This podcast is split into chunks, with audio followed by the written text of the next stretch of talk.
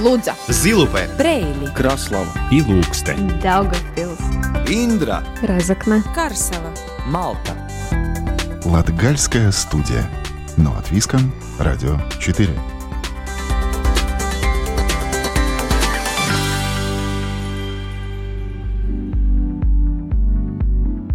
Добрый день, дорогие друзья! В эфире Латвийского радио 4, программа «Латгальская студия». У микрофона Сергей Кузнецов. Два года прошло с момента широкомасштабного вторжения России на территорию Украины. И война продолжается, а также сложно сказать, когда она завершится. События, развивающиеся за сотни километров от нас, э, поляризировали общественное настроение уже внутри Латвии. И Даугавпилс стал одной из точек, в которой позиция не все так однозначно, одна из самых популярных – Агрессия, дружелюбие, нетерпимость и открытость, депрессивность и перспективность – это только часть контрастов, которые проступили за последние два года и в основе этих противоречий военные действия в Украине. Сегодня с гостями программы обсудим, как, на их взгляд, Даугавпилс и Латгалия осмысляли военную агрессию России и изменилось ли что-либо за эти два года.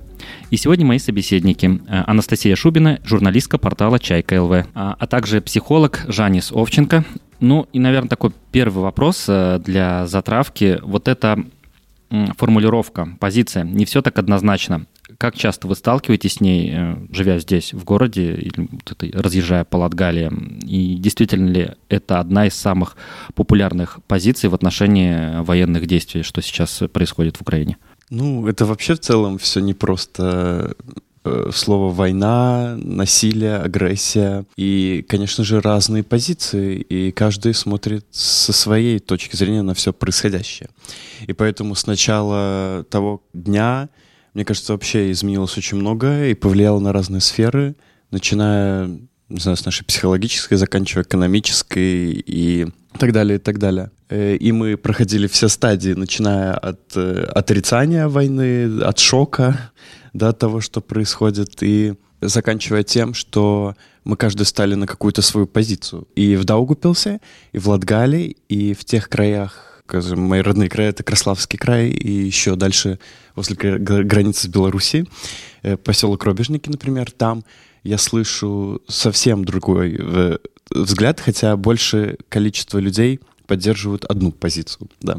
И поэтому постоянные конфликты э, в семьях, среди родственников, непонимание друг друга.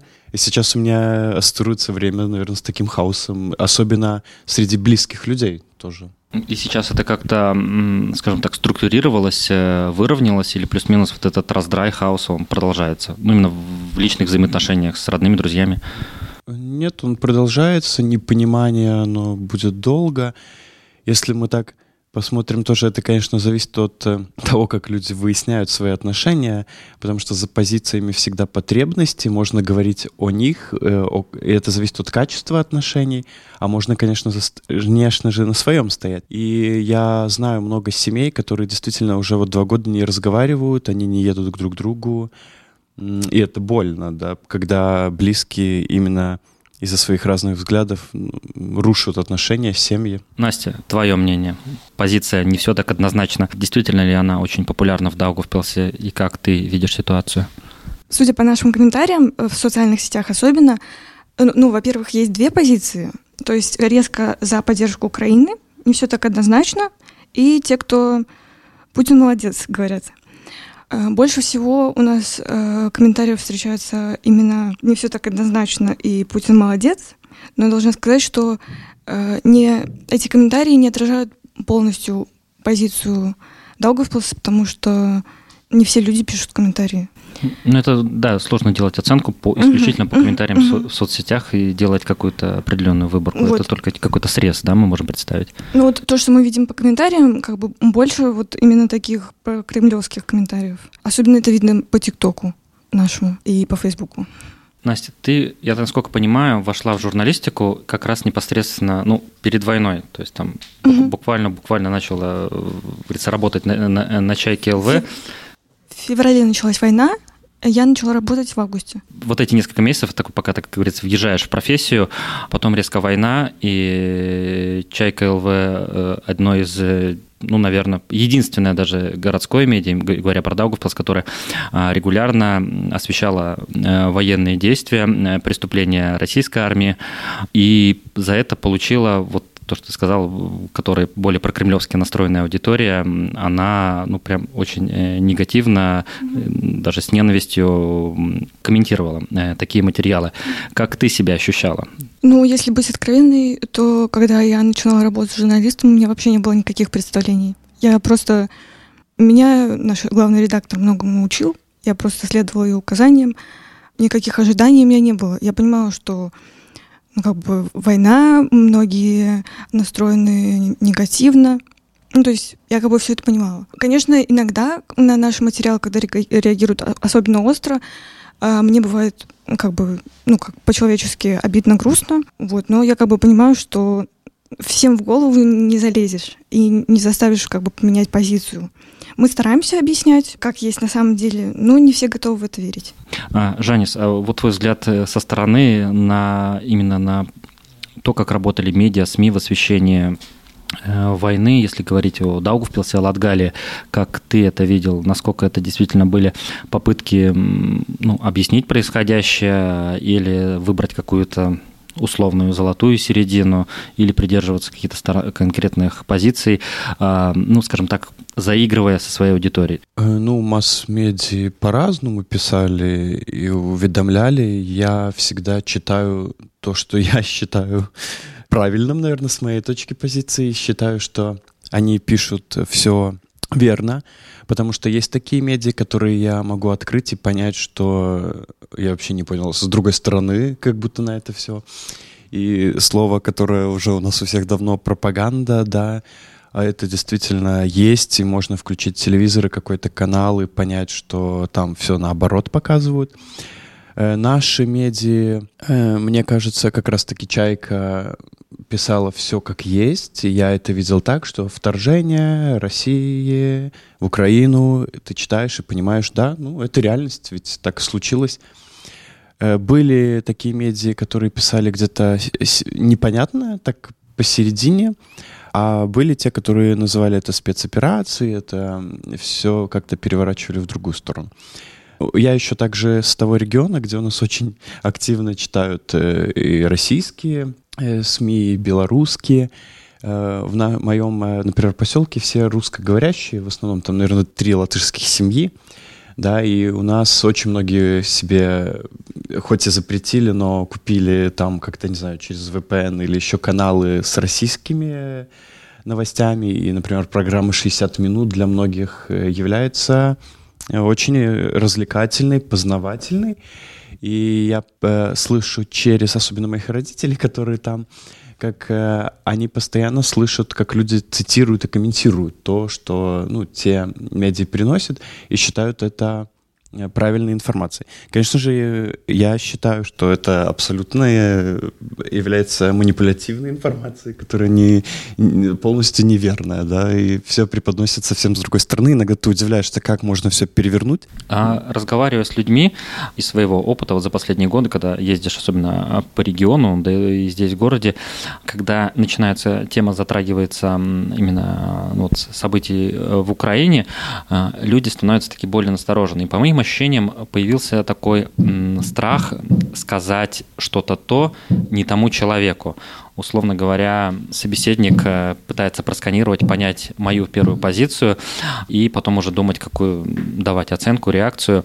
Э, ну, это такой усредненный э, такой показатель. И большинство пытается выбрать позицию вот это мы, мы за мир. То есть вот такой как бы среднюю, вот это, сохранить этот баланс вот на этих качелях где-то посередине, удержать это равновесие. Вот ваше ощущение. Вот, э, Настя, ты в своей журналистской работе сталкивалась с, вот с, с этим тезисом, который я сейчас озвучил, слышал, э, насколько он действительно оправдан, или же это сугубо мои впечатления? Я бы назвала это такой позицией э, еще я пацифист. Я не поддерживаю войны. Вот, вот такая позиция, да, есть она. Как ты это объясняешь? Почему, почему так? Ну, либо у человека действительно такие взгляды, либо он просто не определился, кто из сторон э, говорит правду. А, Жанис, ты, ты То ты есть как, это опять да. как будто бы позиция, что все не так однозначно. Угу. А, Возможно, не... они пересекаются как бы. Жанис, по твоим впечатлениям, действительно ли это так? Жизнь — это выборы. Один из выборов — это не выбирать. Да? Это тоже человеческий выбор — остаться не там, не там. Но мне кажется, что это те люди, которые боятся все-таки выражать свое мнение. И большая часть, по моим наблюдениям, это тех людей, которые знают свою позицию за кого, но они ее не озвучивают из-за страха осуждения, из-за страха разрушить отношения. И я с такими людьми часто сталкивался, когда через разговор, когда уже у них там э, эта фрустрация, злость накопилась, и они все-таки вы, высказывают эту позицию.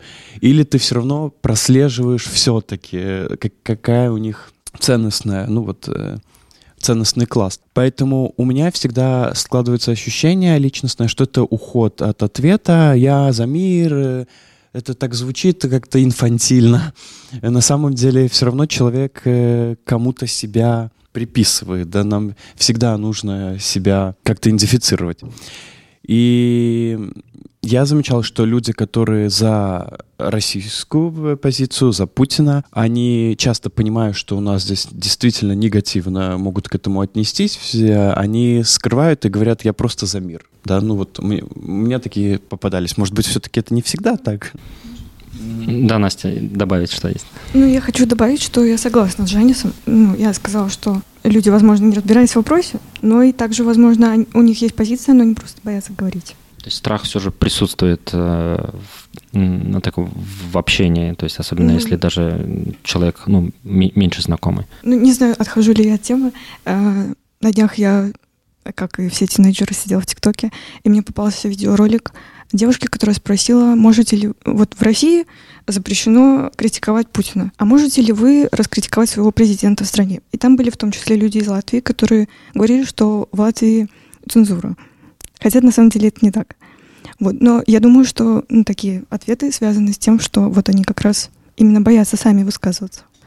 Потому что их позиция прокремлевская. Меня удивляет, что есть и когда ты с позиции не кремлевской боишься высказываться, это опять же сводится к части Латгали, к Рославскому краю, когда я знаю, что многие не многие, потому что это меньшая часть людей, боятся сказать, что они поддерживают Украину и боятся носить э, украинский какой-нибудь флажок э, и как-то говорить о Зеленском, потому что если ты в той среде скажешь, что ты за Украину, то на тебя начинают нападать, говорят, что ты промыт пропагандой, ты ничего не понимаешь, поэтому этих людей, которых я знаю, они ничего не говорят, они молчат и осознанно, потому что лучше промолчать, чем просто получить. Ну, просто на тебя там дойдет до драки уже, да, как, если еще немного. А за два года как-то ситуация, она трансформируется, меняется. Вот за эти два года с того момента, с февральско-мартовских событий, вы видите что-то, как-то эти позиции, точки зрения эволюционировали, трансформировались, э, тот же страх, то есть был ли он в начале, или это сейчас мы говорим о том, что э, страх высказывает свою позицию, он сохраняется ну, вот, в сегодняшней временной точке?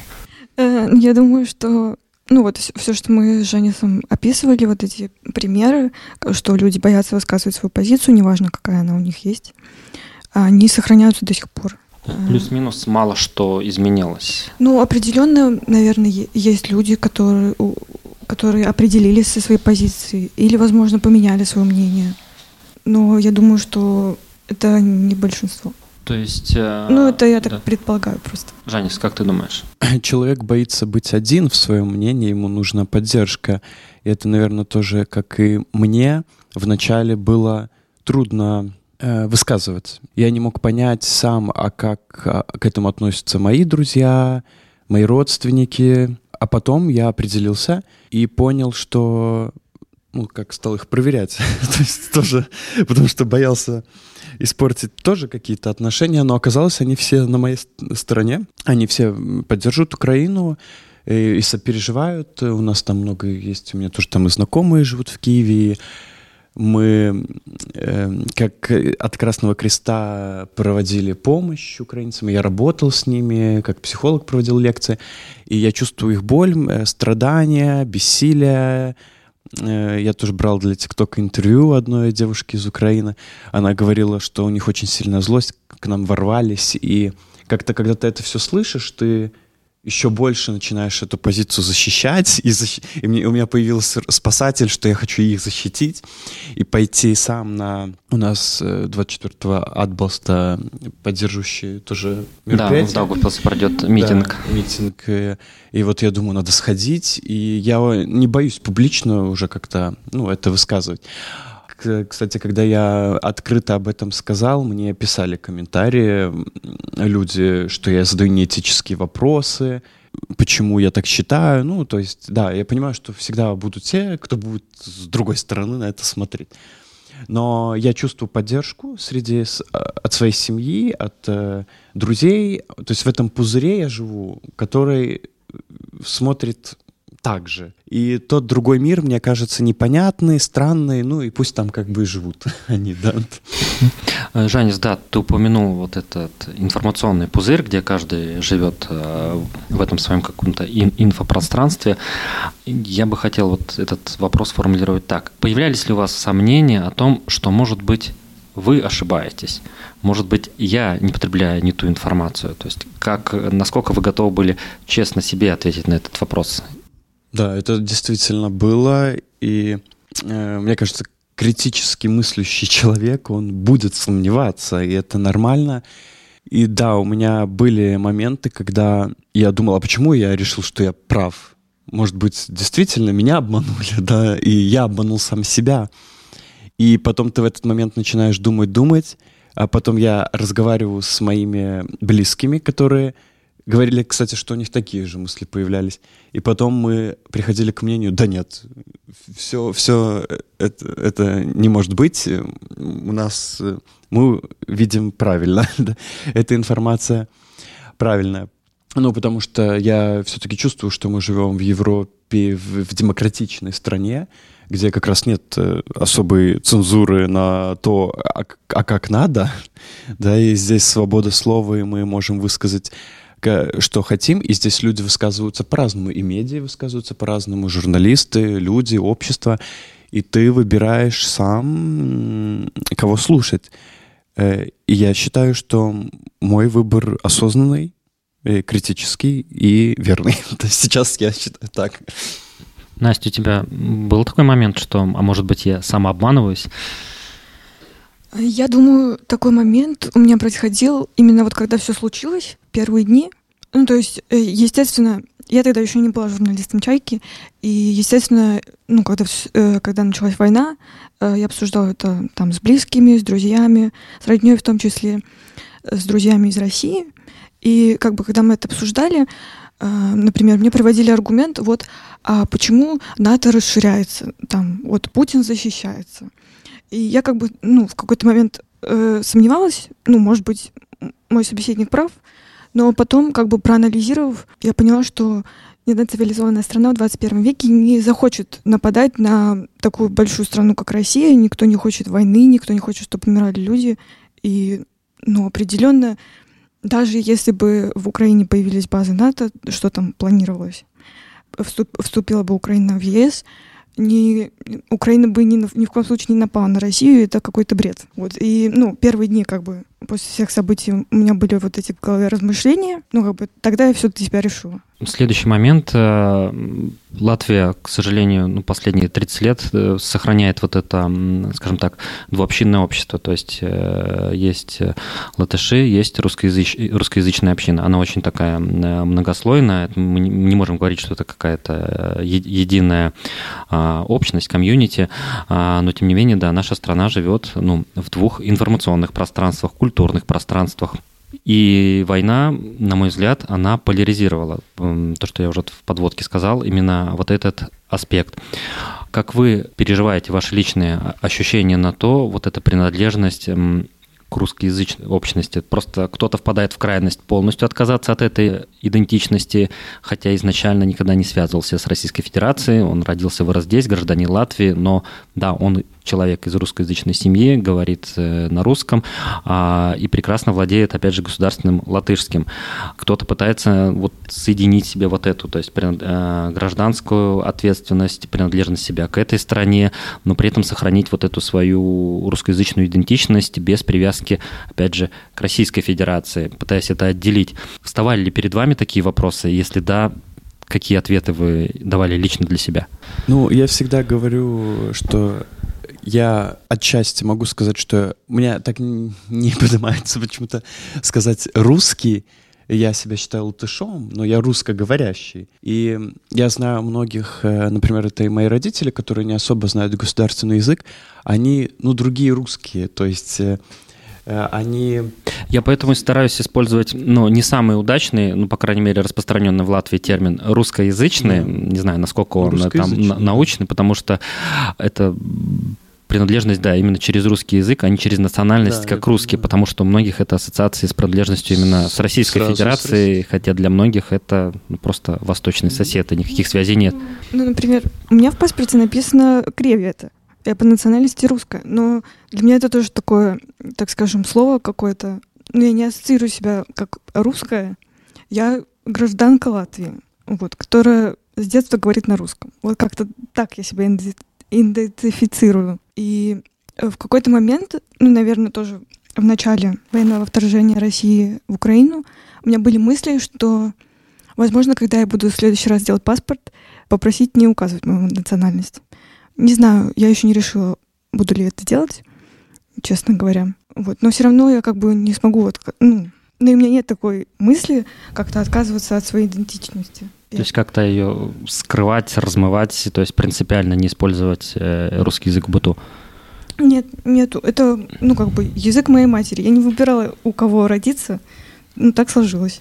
Ну да, насчет языка у меня также, что я не считаю русский язык э, чем-то, что нужно стесняться, потому что я тоже родился в такой семье, где говорили, и мои прабабушки и прадедушки говорили, и да, они жили в Латвии, и да, мы все были когда-то в э, странах э, Советского Союза, и так сложилось, это наша ну, такая, такая историческая ситуация. Но в тот же момент э, я идентифицирую себя, и мне, поня... мне понятны две культуры. Понятно, что я знаю тоже и русскую музыку, культуру и так далее, потому что это слышал, но в то же время меня интегрировали, родители отдали меня в латышскую гимназию, я знаю нашу музыку, наши традиции, и мы их в семье соблюдаем. И живем, понятно же, по латышским традициям, э, катаемся, смотрим наши культурные места, и мы полностью в этом. Ну, то есть, поэтому мы латыши, просто русскоговорящие, ну, я говорю, конечно же, на латышском, но вот я единственное вспомнил, что у меня был момент, когда началась война, когда мы испугались э, вот именно русского языка, что он будет ассоциироваться с э, Россией, и я помню, как э, мои тоже, вот, например, мама, которая не так знает язык, стала его учить. Она прямо от своей тревоги такая, все нужно теперь учить. Ну да, вот что все, это тот пункт, когда надо. И я помню, когда я был за границей, у нас с друзьями было так, что мы задумывались, а можно ли говорить на русском. Мы подумали, что сразу же нам скажут, что мы из России, ну и на нас посмотрят. Придется после. объяснять, что да, и как мы, мы из Латвии, просто мы говорим на русском. То есть очень много такая, такая слишком сложная конструкция да. для объяснения. И я знаю случаи из своей практики психолога, что людей действительно, как это, булили, да, мобинг, буллинг, английские слова, за то, что он говорит на русском, потому что считали, что что этот человек э, за Россию, Путина, хотя они были как раз такие вот люди из Латвии, из Литвы, вообще из других стран. И совсем никак не были с этим связаны. Э, вообще к русскоязычным э, есть э, ненависть. Хотя вот интересно, я был на Erasmus проекте, и там были люди из Германии, которые из, ну, они живут в Германии, но они из Украины. И язык проекта был русский. Э, у нас есть один вот Erasmus такой, единственный, в который я катался, который на русском. И та женщина сказала, что она очень испугалась, что мы будем говорить на русском. Это язык агрессора, она сказала. Но потом она говорит, я долго прям медитировала, сидела и поняла. Так главное друг друга понять, неважно, на каком языке мы говорим. Да, ну то есть все равно этот контекст э, таких страхов, сопротивлений с языком он связан, да, ну, постоянно. Я с этим сталкиваюсь. И, наверное, может быть, уже в завершении беседы, я понимаю, тут десятилетиями э, бьемся над решением этого вопроса, но сейчас, когда этот, э, ну не побоюсь сказать, прям раскол в обществе прям усугубился, что нужно сделать? Какие надо шаги предпринять, чтобы все же мы стали единым обществом, то есть э, жителями страны Латвия, независимо от того, на каком языке мы говорим? и стараться не попрекать друг друга тем, что знаем мы или не знаем государственный язык. А когда наступят те времена, когда вопрос о том, почему вы не знаете латышского языка, а говорите на, на русском, уже не возникнет. То есть государственный язык станет абсолютной нормой, естественным а, процессом, э, но при этом в каких-то семьях, да, сохранятся, сохранится и русский язык общения, или не сохранится? Как вы думаете? К объединению общества что нужно сделать? Или мы еще не достигли дна? Понятно, что там пытаются учить язык, курсы, но я как-то сам смотрю на мир, э, это может так немножко экзистенциально, что чтобы дружно и быть сплоченными, нам никогда не нужно смотреть через э, какие-то бирки на человека и через ярлыки, а мы должны видеть человека. И когда мы будем жить в таком обществе, когда первое, на что мы обращаем, это не а на каком он языке говорит, а как он, а он латыш или русский, а какой он религия, какой он сексуальной ориентации. И если мы просто отстранимся от этого и будем видеть э, человека, который живет в Латвии, значит, он выбрал эту страну, может быть, он говорит на другом языке, может быть, он с другой страны, может быть, он сюда приехал. В общем, неважно, но он здесь, значит, он эту страну уважает. Эм, я считаю, что если человек здесь живет, он не имеет права ее осуждать, э, потому что ты ее выбрал, мы свободные люди, ты завтра можешь уехать в другое место, если ты поддерживаешь, там, не знаю, Лукашенко или Путина, ну вот, пожалуйста, там. И, и тогда можно туда поехать. И когда мы будем понимать, что мы принадлежим этой стране, мы друг друга уважаем за то, что мы просто люди, а мы не смотрим на там с позиции, Э, тогда мы будем чувствовать себя свободно, толерантно, и это будет ощущаться как одно что-то единое, что-то общее такое. Настя, твое мнение, когда будет этот раскол преодолим? Ну, я бы хотела добавить к словам Жаниса, что все вот эти вещи, то есть определять человеку и задумываться, на каком языке он говорит, или какой национальности, это все как бы, это все вопросы как бы дискриминации. Нужно перестать друг друга дискриминировать и я, как и Жаня, тоже боялась в какой-то момент, что общество радикализируется и будет как бы из-за того, на каком языке ты говоришь и какая национальность у тебя написана в паспорте, будет как бы к тебе плохо относиться. Вот. И в первую очередь я бы хотела, ну, чтобы люди перестали друг друга дискриминировать, а относиться к друг другу ну, как бы с уважением. Ну, еще определенно нас объединяют всякие достижения. Например, хороший показатель единения общества был, когда Э, наша хоккейная команда выиграла, все как бы думали только об этом достижении, и никто не ругался. Ну, нет, возможно, ругался. Ну, как будто бы вот было вот это единение, и вот это тот идеал, которого нам надо достичь, чтобы он был ежедневно. Чтобы не был такой э, кратковременный период, да? Да, да, да. Это было как бы какое-то короткое время, а хотелось бы, чтобы вот так было всегда. Ну, будем надеяться, что когда-нибудь, да, действительно мы достигнем этого момента, что мы можем сказать, что в Латвии существует а, единое общество. Это наверняка будет а, долговременный процесс, нелегкий, а, но через проговаривание каких-то взаимных ошибок и претензий ну, мы должны прийти к какому-то общему результату. Если хотим продолжать в мире и согласии, жить все вместе в одной стране, которую мы называем нашей родиной, а, Латвией. Спасибо моим гостям за интересную беседу. Еще раз напомню, что сегодня в Латгальской студии были Анастасия Шубина, журналистка портала Чайка ЛВ и психолог э, Жанис Овченко. Еще раз спасибо всем за разговор и будем надеяться на лучшие времена для всех нас. На этом программа «Латгальская студия» прощается с вами до следующей пятницы. Над программой работали Сергей Кузнецов и Карина Важная. Если вы что-то пропустили, то нас можно найти и послушать в архиве Латвийского радио 4. Там доступны все выпуски Латгальской студии. Кроме этого, программа доступна в мобильном приложении Латвийского радио и на всех популярных подкастинговых платформах. Встречаемся там, где вам удобно.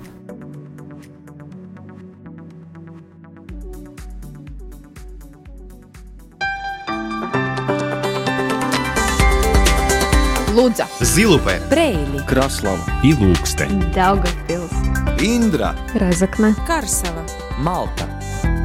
Латгальская студия. Но от Виском, Радио 4.